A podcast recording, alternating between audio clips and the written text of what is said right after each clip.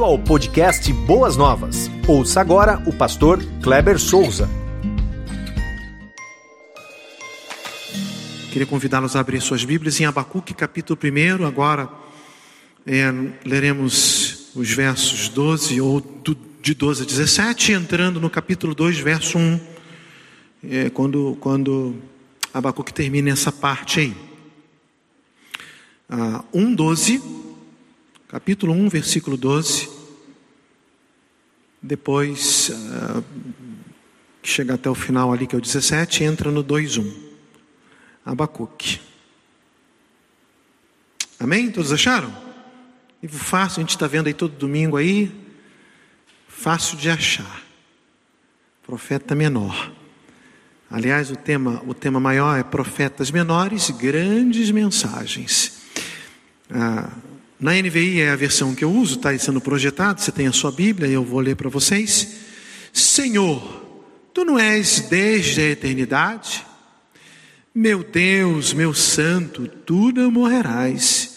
Senhor, tu designaste essa nação para executar o juízo. Ó oh, rocha, determinaste a ela que aplicasse o castigo. Teus olhos são tão puros que não suportam ver o mal não pode tolerar a maldade. Por que toleras então esses perversos? Por que ficas calado enquanto os ímpios engolem os que são mais justos do que eles? Tornastes os homens como peixes do mar, como animais, que são governados por ninguém. Esses ímpios puxam a todos com anzóis, apanham-nos em suas redes e nelas os arrastam, estão alegres e exultam. E por essa razão eles oferecem sacrifício às suas redes e queimam incenso em sua honra, pois, graças às suas redes, vivem em grande conforto e desfrutam iguarias. Mas continuará ele esvaziando a sua rede, destruindo sem misericórdia as nações. Ficarei, a, 2.1, ficarei ao meu posto de sentinela e tomarei posição sobre a muralha. Aguardarei para ver o que ele me dirá e que resposta terei em minha queixa. Amém? Interessante essa leitura aqui. Vamos lá, vamos aprender um pouquinho sobre Abacuque, um profeta questionador. Mas vamos aqui ver é, um, uns números que eu vou passar para vocês e vocês vão repetir comigo, tá? Ou depois de mim. 512, 5512. Pegaram? 512, 5512. Vamos lá. 512, 5512. Ó, Vou falar e você, você repete, tá? Não complementa não. 512 5512. Entenderam? Sabe o que é isso? Isso é a divisão dos livros no Velho Testamento. Então você não vai esquecer mais como que o Velho Testamento é dividido, tá? 512, 5512, cinco livros da lei. Cinco. Doze são os livros históricos. 5.12, 5.5. Aí vem ah, os poéticos, depois os profetas maiores, não a quantidade de profetas maiores, que são quatro, mas Jeremias escreve dois livros, então temos cinco livros. Tá? Quatro profetas maiores, mas em cinco livros. Tá bom? E doze profetas menores. 5.12, 5.5, 12. Ok? Muito bem. A Bíblia hebraica, que é conhecida como a Tanakh, a Bíblia hebraica é conhecida como Tanakh. Ela só tem três divisões. Tá bom? Nós temos aqui cinco divisões: 5, 12, 5, 5, 12. A hebraica só tem três. E elas são assim designadas. A Torá são os livros da lei. Gênesis, Êxodo, Levítico, Número e Deuteronômio. Tá bom? Na Bíblia hebraica, cada palavra-chave ali no início do versículo dá então o nome da Bíblia. No, a nossa, na nossa Bíblia, Gênesis é, é início, né? Eu, eu, começa lá com Gênesis. A gente dá, melhor dizendo, a gente deu esse título, Gênesis. Ah, em hebraico é Bereshit, tá? No princípio. E aí, cada palavra ali, chave no início do texto, é o, é o, é o título daquele livro. Ok? Então, Torá, livros da lei, Neviim, Neviim, que são os livros dos profetas, e o Ketuvim. Vou repetir. Torá, Neviim e Ketuvim. Torá, livro da lei, ou os livros da lei. Neviim, livro dos profetas. E o Ketuvim são os demais escritos. Obviamente, se estamos falando ah, da Tanakh, então é o Velho Testamento para a gente. Para eles é a Bíblia hebraica. Tá bom? Profeta menores, como já foi, estou fazendo só aqui uma revisãozinha, tá? Matéria de prova, tá? Anote. Isso é matéria de prova. Você, você estudou, você lembra que o professor falava isso para você, né? Vai cair na prova, professor? Vai. Tudo que for falado vai cair na prova. Anote aí. Então, relembrando aqui, profetas menores, eles foram designados assim, por esse termo, maiores e menores, ah, no século ah, quarto depois de Cristo. Menores, não porque foram considerados menos importantes, e eu lembro que foi o pastor José Niel que estava dando uma palhinha a respeito disso, ah, nem menos inspirados, mas porque são geralmente menores, né, os seus escritos do que os dos profetas maiores, né? Isaías, Jeremias, Ezequiel e Daniel, tá? Os demais, Oséias, Joel, Amós, Obadias, Jonas, Miqueias, Naum, Abacuque, tá? É onde nós estamos estudando. Sonfonias, Ageu, Zacarias e Malaquias, tá certo? São os profetas menores. Depois de dar essa sacola para vocês, qual foi o último profeta da Bíblia? Para vocês responderem. Fala aí, bem alto. João Batista, o último profeta da Bíblia. Pegadinha, ah, tem que estar atento. O último profeta da Bíblia foi João Batista, tá? Então, é, são profetas menores por conta disso. Aí tem os profetas pré-exílicos e pós-exílicos, tá? os profetas que profetizaram antes do povo entrar no cativeiro, e os três últimos que foram profetas que profetizaram depois que o povo voltou do cativeiro, com Esdras, Neemias e tudo mais, tá? Então, Oséias, Joel, Amós, Obadias, Jonas, Miqueias, Naum, Abacuque Sofonias foram profetas pré antes do povo ir para o cativeiro. Olha, observe, Deus está dando oportunidade de arrependimento, volte-se para o Senhor. Olha, vai acontecer. Claro que eu estou aqui usando uh, uma paráfrase, né?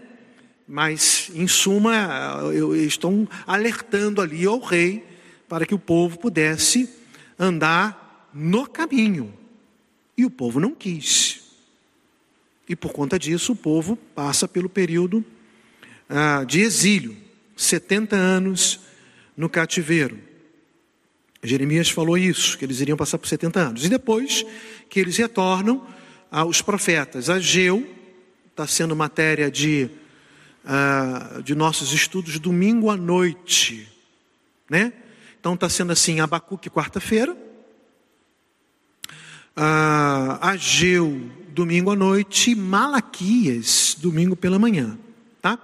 Então, Ageu, Zacarias e Malaquias são, foram profetas depois que o povo retorna do exílio. Ok? Ah, Abacuque, em toda a Bíblia, em toda a Bíblia, só encontramos esse nome somente no livro dele. Não encontramos em nenhum outro local. Tá? Eu lembro aqui que na introdução, o pastor Adalbérico, em ato contínuo. Quem veio depois foi o pastor Felipe, mas o pastor Adalbérico disse que é, o seu nome dá daí a ideia, né, ou, ou significado em aramaico de abraçado ou abraço, que vem ali da palavra shabak, em aramaico, a ideia de abraçar. Só que é, é, existem algumas outras, alguns outros pensamentos, como tinha ali uma influência ah, dos caldeus, alguém já disse que provavelmente dá uma ideia ali de uma planta, um vegetal, né, por causa da influência, Abacuque seria né, na língua, na língua a, a, dos assírios, dos caldeus, dos babilônios, essa interpretação. Bom, não sei, isso aí é, é especulação. Ah, uma outra especulação é que a, a, a palavra dá a entender que é, o significado seria anão, porque Abacuque seria de baixa estatura, também é especulativo. A, a, o que eu mais me, me identifico é, é a ideia de abraçar, mas no sentido de luta, um, um abraço forte, no sentido de alguém que está apertando para obter um retorno. Ah, porque Abacuque é questionador. Nós vamos ver aqui que Abacuque é diferente dos outros profetas. Assim diz o Senhor. O Senhor mandou dizer isso. Tão certo como Deus vive. Abacuque não fala nada disso. Ele vai questionar Deus. Por que, que Deus vai permitir que os caldeus entrem ali em Judá, um povo mais ímpio do que aquele momento o povo de Israel o povo de Judá estava sendo, para poder conquistar e ser então um instrumento de justiça na mão de Deus. Ele está questionando Deus. É, é, é bem interessante é, essa ideia aqui. Muito bem, vamos lá, vamos para alguns contextos. Contexto político no, no tempo ah, de Abacuque. A Síria, a Síria havia derrotado o reino do norte. Isso está registrado lá em 2 Reis, capítulo 17. Chega em casa, faça a leitura de 2 Reis, capítulo 17. Você vai ver que eh, eles eram, ah, eram terríveis e eles conquistavam e, e faziam com que as nações se relacionassem para poder ficar mestiço. Então é Samaria, que foi conquistada, Reino do Norte. E quando eles voltam e, e assumem novamente a terra, não são mais judeus puros.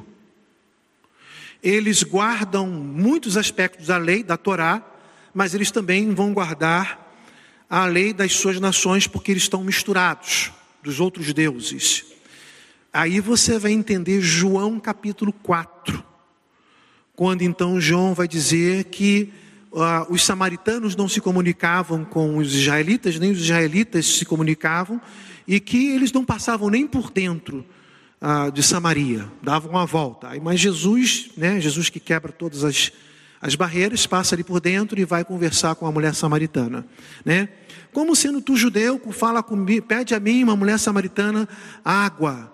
Por que, que ela sabia que ele era judeu? Por causa da vestimenta, aspecto cultural. Ela observou e falou assim: olha, só pode ser. Né? Eu, por exemplo, fui, fui visitar meu filho esses dias aí lá no Rio Grande do Sul. E quem é do Sul sabe que tem lá uma forma de se vestir, de vestimenta, é, que é muito, muito cultural, que é o piochado. Então, é, é uma roupa toda, toda do contexto, né? Ah, ah, dos gaudérios. Então você olha e fala assim, é, é gaúcho, né? Então ela sabia, porque Jesus estava ali com aquela vestimenta dele e ela identificou, tá? Então isso, tá, isso aconteceu em 2 Reis capítulo 17, quando o reino do norte estabelece então esse cativeiro com os de Samaria. A conquista de Judá vai ser uma questão de tempo, porque é, quando nós fazemos a, o exercício do estudo da palavra de Deus, vamos ver que a maioria dos reis ali do norte, eles só faziam aquilo que desagradava os olhos do, do Senhor. No reino do sul, alguns, alguns eles faziam o que era contrário, muitos faziam o que era bom aos olhos de Deus. E Deus, então, com seu ato de misericórdia, foi ainda prorrogando isso, foi prorrogando, até chegou um momento que não, não deu mais, porque o povo só fez bobagem, e Deus, então, vai usar a Babilônia para ah, ser um instrumento de disciplina para Judá. Contexto espiritual, tá bom? Ah, alguns estudiosos eles vão dizer que, e, e fica assim um tanto quanto evidente nos estudos mais profundos, que Abacuque, ele, apesar de ter visto as, as reformas de Josias, mas ele não profetizou nesse período, tá? Então nós estamos chegando ali, é, já quase no finalmente, mas alguns reis aqui eles fazem coisas no Reino do Sul é, que são terríveis, a começar por Manassés ele consegue expandir muito ali a nação ah, do Reino do Sul, de Judá, Jerusalém, mas ele, ele é um rei horrível. Ah, ele se entregou ao culto pagão, ele abraçou magia negra, ah, ele queimou em sacrifício seus filhos aos deuses das outras nações. Ele era agoureiro e tratava alguns assuntos espirituais com médiums e feiticeiros, o que era proibido por Deus. Esse foi Manassés. Ele morre e assume o seu filho Amon, tá? Você vai ver ali no finalzinho de Segundo Reis, Segundo Crônicas, você vai acompanhar a história desses homens ali. Ele era filho de Manassés. Ah, também ele vai fazer o que é mal, seguindo aí o exemplo ah, de seu pai. E é um rei ímpio e vai agir desagradando o coração de Deus. Assume o neto de Manassés, filho de Amon, Josias, o rei Josias. Esse vai fazer grandes reformas. Ele faz grandes reformas ele é, é, tira ali os postes ídolos, os altares de idolatria, tudo que está errado, Josias procura consertar e andar alinhado com Deus. No entanto, Josias, que tinha ali uma questão contra, um, contra o Egito, observa um movimento do exército egípcio Naquela ocasião, Faraó era Faraó Neco. Faraó Neco. E Crônica vai, Crônicas vai nos dizer que Deus fala com Faraó. É interessante essa passagem. E Faraó Neco fala para Josias: Não entre em batalha contra mim. Eu não vou guerrear contra Judá Vou passar por aí estou indo mais à frente guerrear contra os babilônios. Se você teimar, você vai perder e você vai morrer, porque foi o seu Deus quem mandou lhe dizer isso. Muito interessante. Josias não acredita que Deus tinha falado com Faraó Neco. E ele se disfarça como um soldado, entra no campo de batalha, recebe ali algumas flechadas, é ferido mortalmente, fala lá com, com seus. Ah, quem estava ali assessorando, me tira do campo de batalha, eu estou gravemente ferido, e ele morre.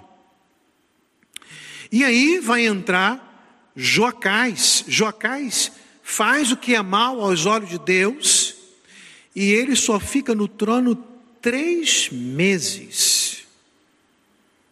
Três meses. Faraó Neco havia conquistado então Judá. E Faraó Neco então vai, vai depor Jocás do trono e vai colocar o seu irmão Jeoaquim ou Eliaquim em seu lugar. É o período em que Faraó está designando quem é que vai ser o rei e os tributos que ele deverá pagar ao Egito. Né? Então, esse aqui é o contexto ah, espiritual que o povo está passando. Contexto moral, quando nós lemos os versos de 1 a 5 de Abacuque, nós vamos ver aqui algumas palavras que saltam os nossos olhos, pronunciadas por Abacuque, que vai nos mostrar a degradação moral do povo de Judá. Então, por exemplo, é, Abacuque vai falar sobre violência, a palavra violência em aramaico é ramais. Conhece a palavra? Ramais? A tradução dela é violência com derramamento de sangue. Abacuque vai usar essa expressão: violência, injustiça, maldade, destruição, luta, conflito, lei fraca, ímpios prejudicam os justos. Esse é o contexto moral em que o povo de Judá está ah, vivenciando, um povo que, mesmo os profetas se levantando e trazendo mensagem de Deus para que o povo pudesse se consertar, não se consertavam, né? É, experimenta um período áureo aí é, espiritual com Josias, mas após a morte de Josias, por um ato de negligência do próprio rei, o povo mais uma vez reage de forma contrária, segundo os preceitos de Deus, segundo os decretos de Deus, os ditames de Deus, e, e vai sofrer este prejuízo. Ah, contexto histórico, versos, o verso 6 de Abacuque, do capítulo 1, fala assim: Deus dizendo: Estou trazendo os babilônios, os caldeus, nação cruel e impetuosa, que marcha por toda a extensão da terra para apoderar-se de moradias que não lhe pertencem. Deus está dizendo para o povo de Judá: vocês vão passar por uma disciplina aguda, por uma nação ímpia, são os caldeus, os babilônios. Eles são cruéis e impetuosos. Eles vão destruir tudo isso daí. Tá? Contexto histórico. Então nós vamos ver Deus levantando os caldeus como instrumento de castigo de disciplina por parte de Deus.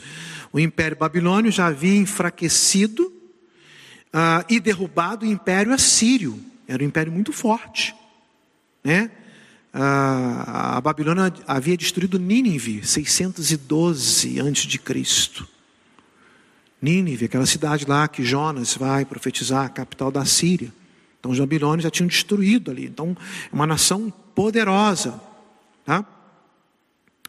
Ah, então, três anos antes ah, dessa batalha, que foi a batalha em Carquemis, no ano de 605 a.C., que foi a batalha entre Faraó Neco e, e Nabucodonosor, ah, como eu já disse, Faraó Neco mata, ou seu exército egípcio mata Josias, rei de Judá, na batalha ali em Megido, e estabelece reis sobre o trono de Judá.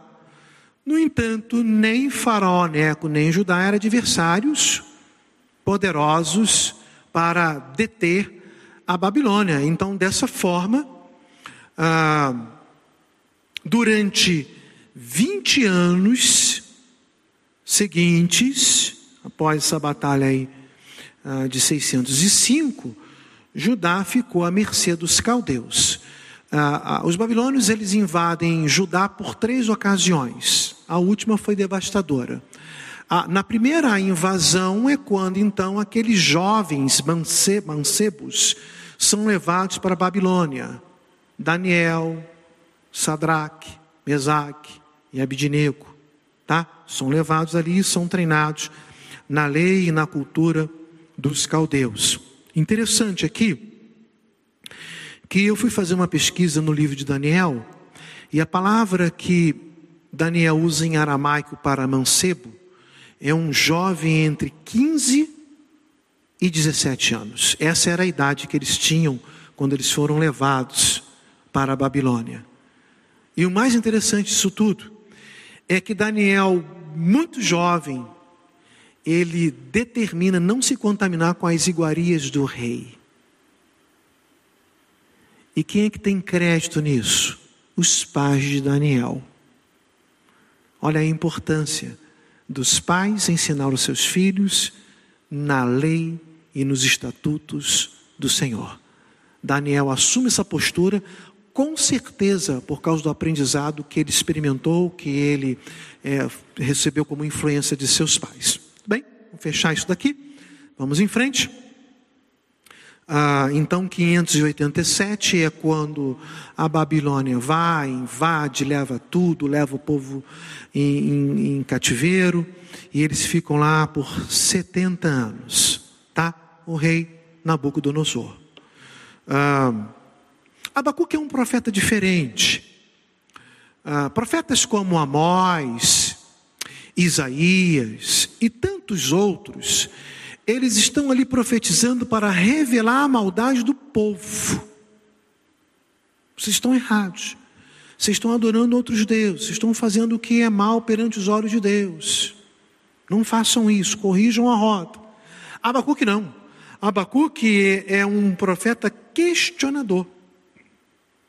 E suas queixas ele, ele dirige diretamente a Deus e ele vai falar contra esses pecadores. Olha, Israel ou Judá é uma nação que está aí fazendo coisa errada, mas só está mandando um povo mais ímpio do que a gente para nos destruir. Como é que é isso? Então vamos, ter, vamos estar atento aqui.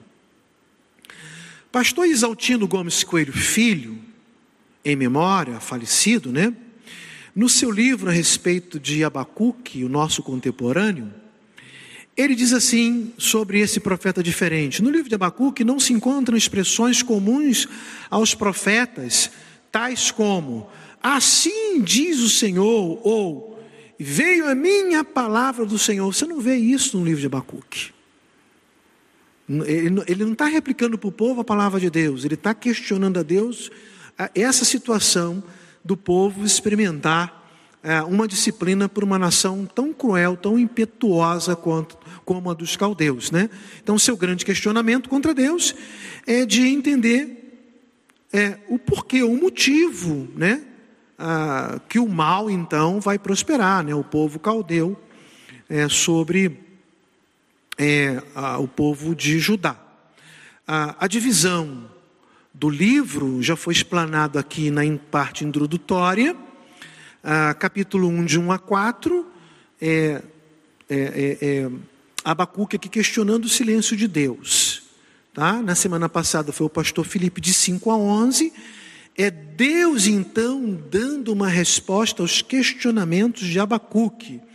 E de 12 a 17, 2, verso 1, é mais uma vez Abacuque fazendo alguns questionamentos ah, em quatro ah, dimensões ou em quatro questões que eu quero abordar com vocês aqui neste momento, tá? Abacu quer saber o porquê Deus castigará a nação da aliança por uma nação pagã. Senhor, por que, que o Senhor vai nos castigar, sendo nós a nação da aliança, menino dos seus olhos, por uma nação pagã? Essa é a grande questão no livro de Abacuque. Primeira questão está registrado no verso 12, quando ele vai falar assim: o Senhor não é um Deus eterno? O Senhor não é um Deus santo, todo-poderoso e que não morre? Senhor, tu designaste esta nação para executar juízo? Ô oh, rocha, essa expressão, ô oh, rocha, ele está fazendo ali uma alusão ao que Moisés é, fez lá no Velho Testamento, ou lá naquele período da saída do Egito, sobre sair a água da rocha, que é o próprio Deus, né? um Deus inabalável, indestrutível. Então é uma referência a Moisés, mas ao fato de Deus ser esse Deus inabalável, indestrutível. Tu não é um Deus inabalável, um Deus indestrutível, um Deus todo-poderoso, determinaste a ela, esta outra nação que aplica castigo sobre nós? Essa é a primeira, primeira questão de Abacuque. A resposta para Abacuque é sim, Deus é eterno. Sim, Deus é santo. Sim, Deus é uma rocha inabalável. Os seus propósitos serão cumpridos. Doa a quem doer. Fica muito fácil agora de entender uma frase de Jesus quando ele diz assim: Passarão os céus e a terra, mas minhas palavras não hão de passar. Abacuque havia se esquecido, e fica, isso aqui fica é, é, interessante para nós, porque muitas vezes nós passamos por alguns, algumas aflições, algumas lutas, algumas pelejas, e muitas vezes elas são pelejas agudas. Paulo vai dizer, segundo Coríntios, eu não vou lembrar agora todo o endereço, que ele está passando por uma, uma, uma provação maior do que ele pode suportar. É essa expressão que Paulo vai usar. E às vezes, quando nós, quando nós passamos por algumas aflições, nós até falamos assim: Deus não dá é, provação maior do que possamos suportar. E Paulo vai dizer assim: não, Deus dá sim, a fim de provar a nossa fé. Mas muito bem, às vezes nós estamos passando por essas lutas, por essas situações, e queremos questionar Deus. Mas Deus é realmente esse Deus santo, inabalável, todo-poderoso, que fará cumprir a sua vontade, os seus propósitos, os seus desígnios nas nossas vidas. E no caso de Judá, como ele já havia é, usado Moisés para proferir as bênçãos e as maldições, o povo já havia recebido o alerta. No livro de Deuteronômio, Deus fala assim: se vocês fizerem o que agrada ao meu coração, seguindo os meus estatutos e os meus preceitos, vocês receberão como bênção. E aí Deus fala: isso, isso, isso, isso, isso, isso isso. E ainda fala assim: porque eu coloquei vocês como cabeça e não por cauda. Mas se vocês seguirem os meus estatutos, Deus fala isso para Davi: Davi, não faltará reino para você, sucessor no seu reino. Todavia, se você seguir fielmente nos meus propósitos, Deus fala isso para Salomão: Salomão não faltará. Quem venha herdar depois de você no seu reino, mas se você cumprir os meus propósitos, os meus estatutos, os meus desígnios. Meus amados irmãos, muitas vezes nós passamos por disciplina e queremos questionar Deus, sendo que Deus já nos alertou que devemos andar no caminho de retidão, seguir os propósitos do Senhor Todo-Poderoso. Abacuque precisava lembrar isso e não estava lembrando estava ali procurando questionar Deus, usando assim: o Senhor é um Deus inabalável, o Senhor é um Deus santo, o Senhor é um Deus tremendo. O Senhor vai deixar que isso aconteça? Sim. Eu vou disciplinar Judá, eu vou castigar Judá e vou usar quem eu quiser, e no caso, aqui será a, a Babilônia para que os meus propósitos sejam cumpridos. Precisamos entender isso, meus amados irmãos. Nós seguimos a um Deus cheio de amor, cheio de graça e cheio de misericórdia.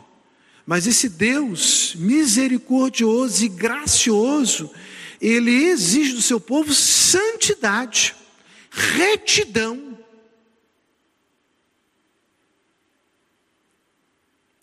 Segunda questão está registrado lá no versículo 13. E muitas vezes nós usamos esse texto solto, eu já usei até algumas vezes, né? Deus é tão puro de olhos que não pode ver o mal.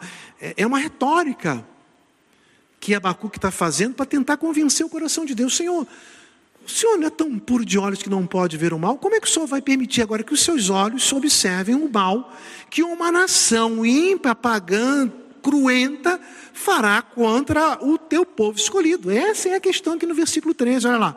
Teus olhos são tão puros que não suportam ver o mal. Não pode tolerar a maldade.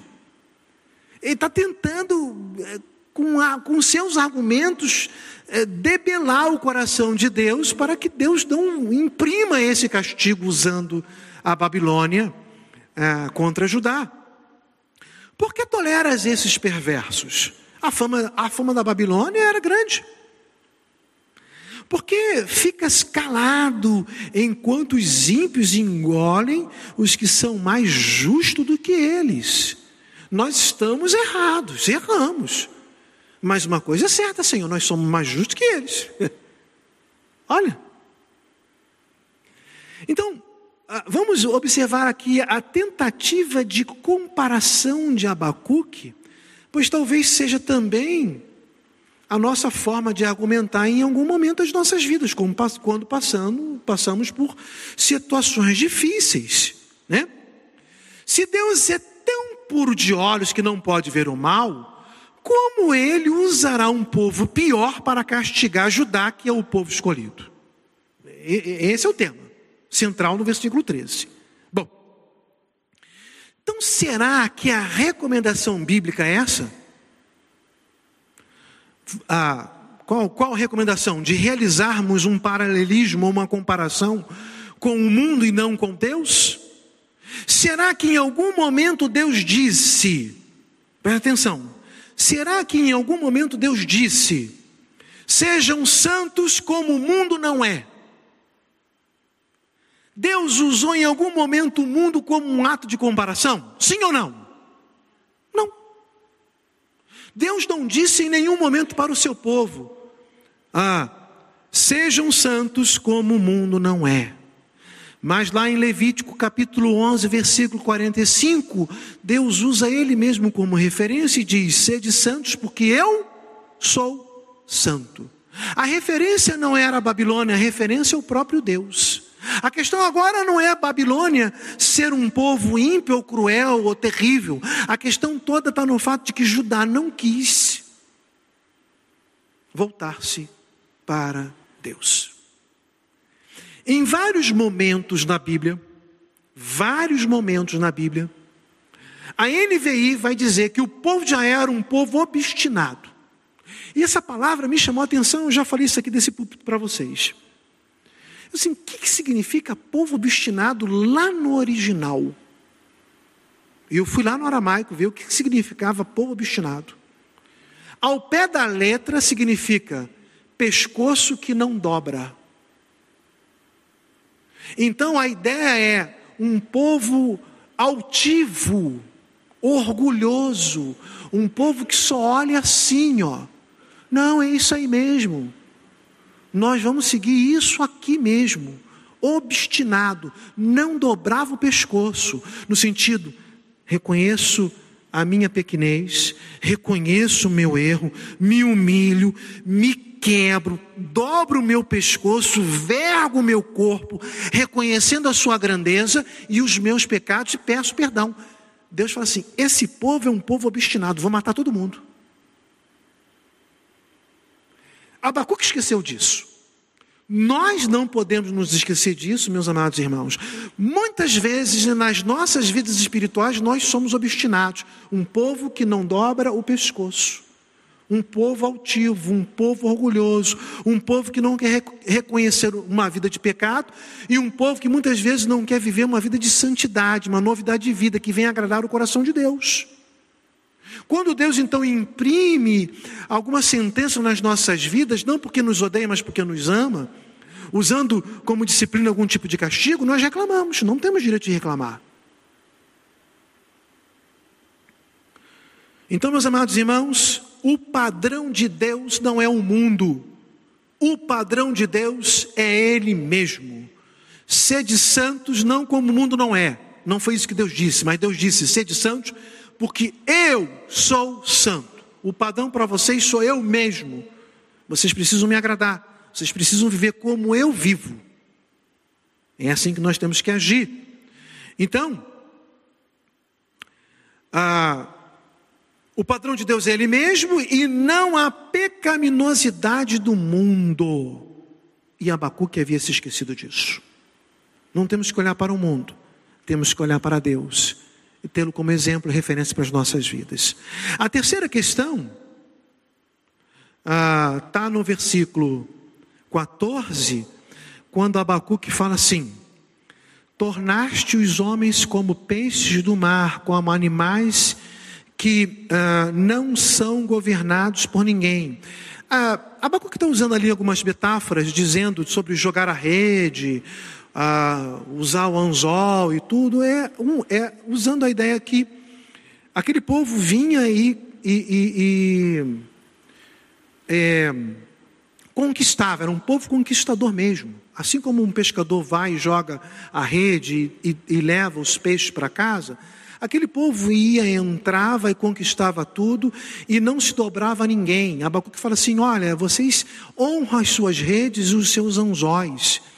A, a ideia ali na metáfora é assim: olha, vocês se orgulham de ter um exército todo poderoso. Vocês são vaidosos.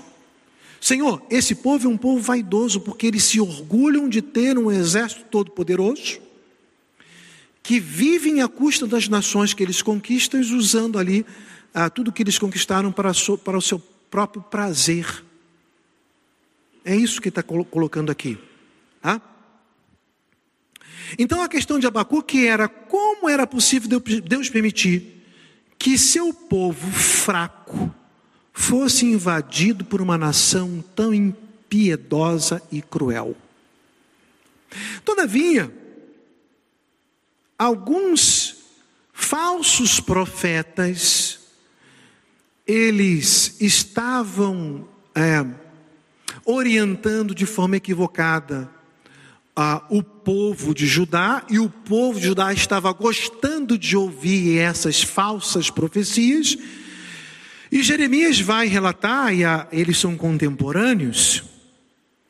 Jeremias vai relatar no capítulo 14, 13 e 14, a respeito dessas falsas profecias, ah, o seguinte texto: Mas eu disse, ah, soberano Senhor, os profetas estão dizendo a eles, os profetas estão dizendo aí ao povo de Judá, vocês não verão a guerra nem a fome. Eu lhes darei prosperidade duradoura nesse lugar. Então o Senhor me disse: Olha, a, a, Jeremias está dizendo para o povo e conversando com Deus: Senhor, essas coisas estão acontecendo e o povo está ouvindo. Tá? Tem falsos profetas dizendo que ninguém vai invadir Judá e que ao invés de serem disciplinados, castigados, vão passar por bonança e prosperidade. Aí Deus fala para ele assim: é mentira o que os profetas estão profetizando em meu nome. Eu não os enviei, nem lhes dei ordem nenhuma, nem falei com eles. Eles estão profetizando para vocês falsas visões, adivinhações inúteis e ilusões de suas próprias mentes. É o mesmo período, é o mesmo povo o povo obstinado está querendo ouvir falsas profecias, querendo ouvir o que agrada o seu coração. Charles Randall Spurgeon, conhecido como o príncipe dos pregadores, ele tem um, um tema de uma mensagem que é uma mensagem muito forte. E o tema dessa mensagem é alimentando ovelhas ou divertindo bodes. Vou repetir. Alimentando ovelhas ou divertindo bodes. Deus determinou que os profetas fossem homens que alimentassem ovelhas e não divertisse bodes. Não era para falar aquilo que o povo queria ouvir mas era para falar ou profetizar aquilo que Deus mandou. A profeta no Velho Testamento tem duas palavras para profetas no Velho Testamento. E a NVI traduz isso é, de uma forma muito interessante, ipsiliteris. profeta é aquele que realmente vai falar a mensagem de Deus. Uma outra palavra em aramaico para profeta é vidente. Não a ideia de vidente hoje, um feiticeiro, um médium, nada disso. Mas aquele que recebe a visão de Deus e transmite para o povo. Os profetas precisavam transmitir a visão de Deus. Vocês precisam receber hoje, no século 21, a visão de Deus, a palavra de Deus. E não palavras que vai agradar a, aos irmãos. Às vezes nós queremos ouvir mensagens triunfalistas. Você é vencedor, você é um conquistador. A promessa é para a sua vida. Decreta, declara. Muitas vezes nós gostamos de ouvir esse tipo de mensagem, mensagem que vai, vai massagear o nosso ego e o nosso coração. Nós precisamos estar atento à voz de Deus. Muitas vezes, como lá nas cartas ao livro de Apocalipse, dizendo: olha, não tem nenhuma repreensão ah, contra você, você está no caminho correto. Muitas vezes Deus vai falar assim: olha, ah, eu tenho observado você, você está você tá indo bem, porém tenho contra ti algumas questões. E Deus está alertando por um ato de misericórdia, irmãos.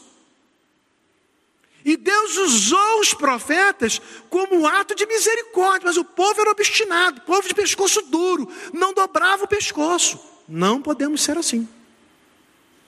A última questão está no finalzinho do 17, no 2:1. Os estudiosos dizem que ah, Abacuque ele se recolhe a sua insignificância, diz assim: ó, Senhor, eu estou me recolhendo da minha insignificância, mas eu estou aqui numa torre de vigília esperando a sua resposta. Que é semana que vem, eu acho que é o pastor Adalbérico. Vai entrar a resposta de Deus. Uh, dois, dois em diante. Né?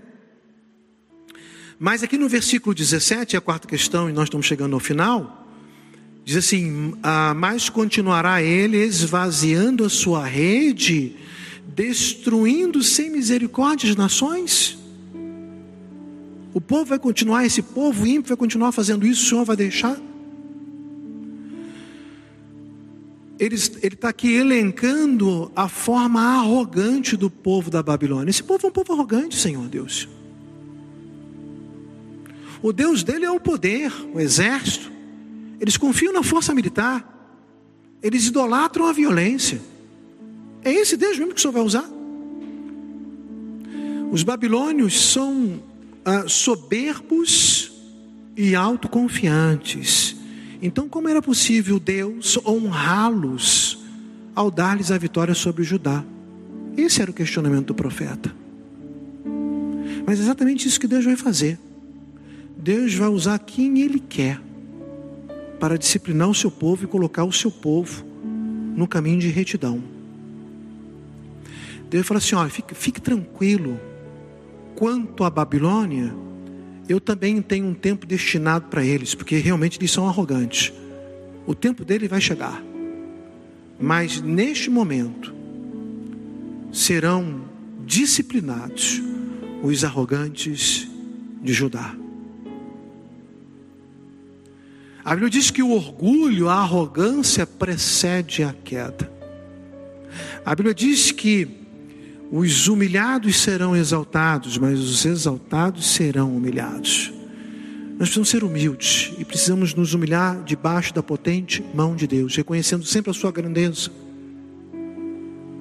a sua justiça, a sua soberania